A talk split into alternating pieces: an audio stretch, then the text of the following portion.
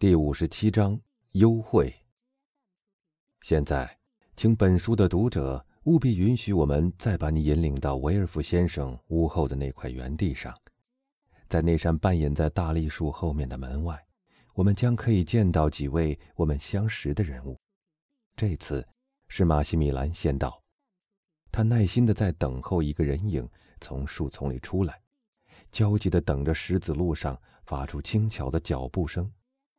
那盼望已久的声音终于听到了。他本来只等一个人，但他却觉察到有两个人向他走过来。瓦朗蒂娜的迟到得怪腾格拉尔夫人和欧热尼的拜访，他们的拜访超出了他所预想的时间。于是，为了表示不失信于马西米兰，他向腾格拉尔小姐建议，邀她到花园里去散一次步，以此表明。他的迟来虽然肯定要令他感到烦恼，但却并不是他自己的过错。那位青年以爱情的直觉立刻明白了他这种无可奈何的境况，心里很感安慰。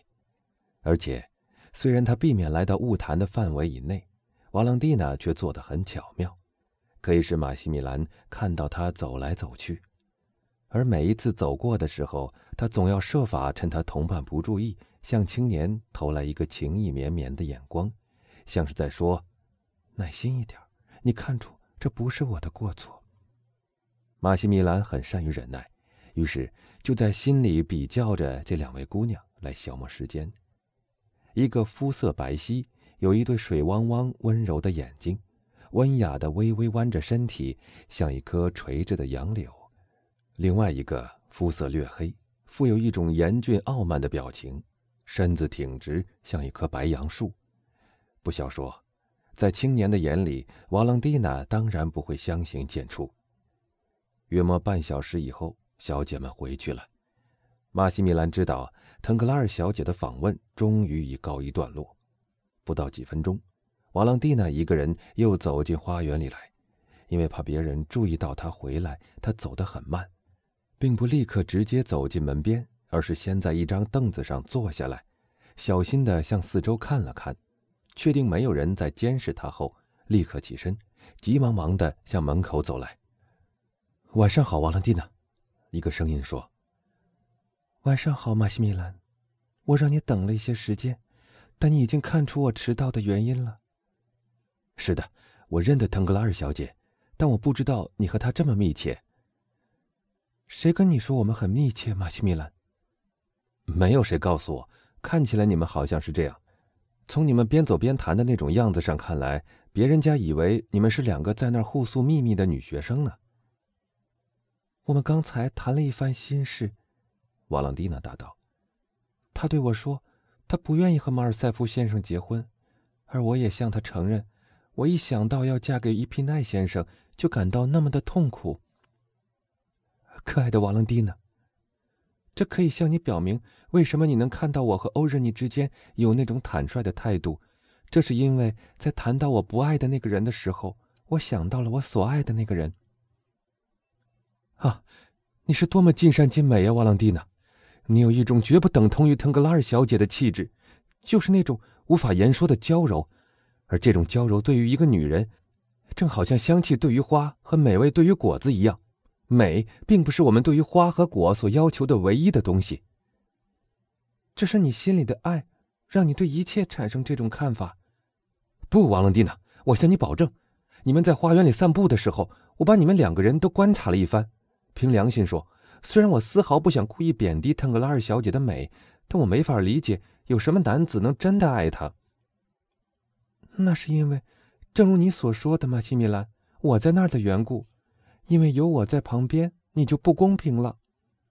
不，但告诉我，这纯粹是一个因为我好奇的问题，因为在我的脑子里出现了一些和腾格拉尔小姐有关的念头，所以才问的。哦，一定是些非常不公平的念头，我用不着问就知道了。在你们批评我们这些可怜女子的时候，我们不用想得到宽容。至少你不能否认，你们自己互相批评的时候也是非常苛刻的。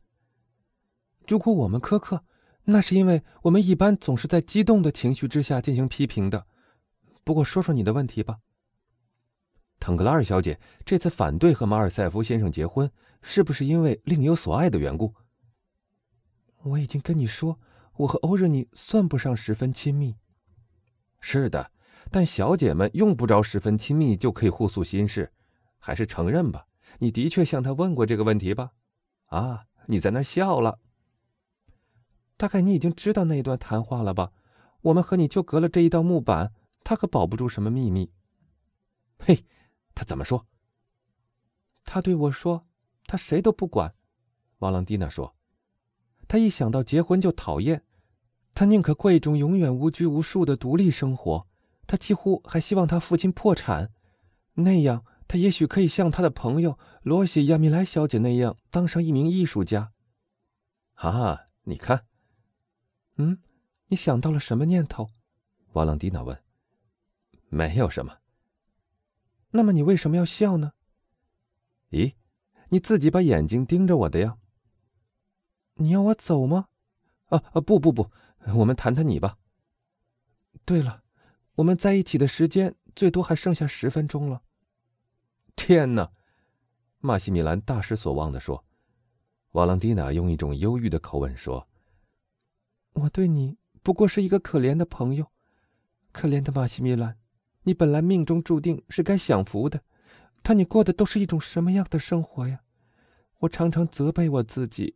我向你保证，哦，那有什么关系，瓦伦蒂娜？只要我自己愿意，不就得了？我甚至都想，虽然这种长期没结果的情形叫我很痛苦，但只要和你相处上五分钟，或者从你的嘴里听上两句话，我就感到心满意足。而且我也深信，上帝既然造了两颗像我们这样和谐的心。几乎还奇迹般的把这两颗心连在一起，他不会最后又把我们分开的。这几句话说的真好，我谢谢你。我们两个人都心怀希望吧，马西米兰，这可以让我快乐一点。瓦朗蒂娜，你这样匆匆的要离开我，到底还有什么事？我不知道。维尔夫夫人派人来请我去，说她要跟我谈谈，而且这次谈话关系到我的一部分财产。叫他们把我的财产拿去吧，我已经太富有了。也许他们拿走以后，我就可以平平静静的过日子了。如果我穷了，你还是会这样爱我吧？是不是，马西米兰？哦，我会永远爱你，只要我的瓦朗蒂娜在我的身边，而且我能确实感到没有什么人可以再把她从我手里夺走。贫富对我又有什么要紧的呢？但你不担心这次谈话大概会和你的婚事有关吗？我不这样想。现在听我说，瓦朗蒂娜，什么都不必怕，因为只要我活着，除你之外，我绝不会再爱别的人。你说这句话，是想让我觉得踏实吗，马西米兰？原谅我，你说的对，我真笨。哦，我是想告诉你，那天我遇到了马尔塞夫先生。啊，你知道，弗兰兹先生是他的朋友。那又怎么样？马尔塞夫先生接到弗兰兹的一封信，说他很快就要回来了。瓦朗蒂娜的脸变得煞白，她倚到门上，防止跌倒。这能是真的吗？威尔夫夫人是为这件事来叫我的吗？不，这种消息好像不会要他来通知我。为什么不会？因为，我也不知道为什么，但看来威尔夫夫人暗地里反对这件婚事。虽然她并没有公开表示反对，是吗？那么我觉得我简直该崇拜维尔夫夫人的了。别这样忙着去崇拜她。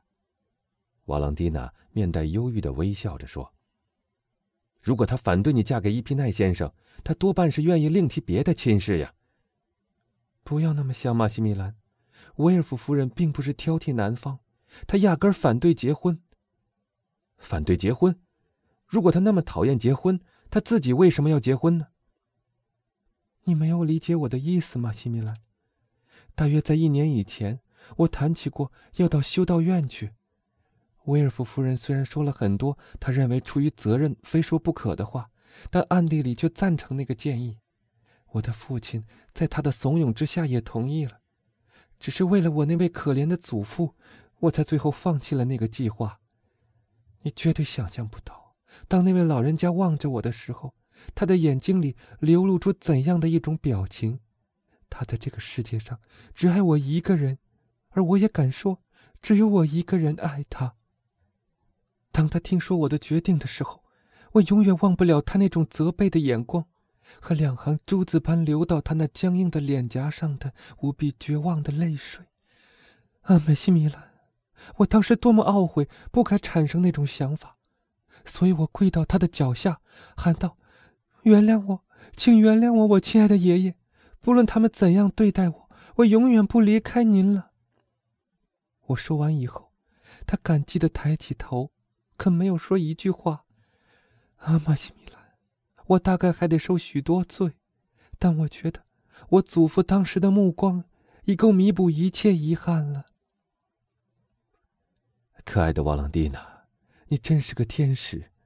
我真的不知道，像我这么一个在沙漠里东征西剿、以砍杀阿拉伯人为业的人，除非上帝真的认为他们是该死的异教徒，我不知道。我有什么值得得到上帝优待的地方？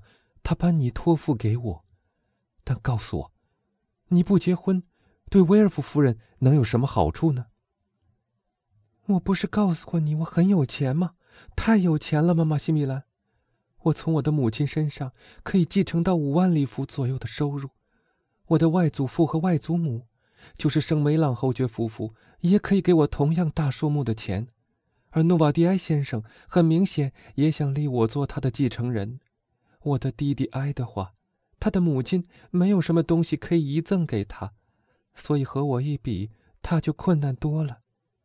嗯，威尔夫夫人疼爱那个孩子像一块心头肉。如果我做了修女，我的全部财产就归到父亲所有了，他可以继承侯爵夫妇和我的财产，再经他转给他的儿子。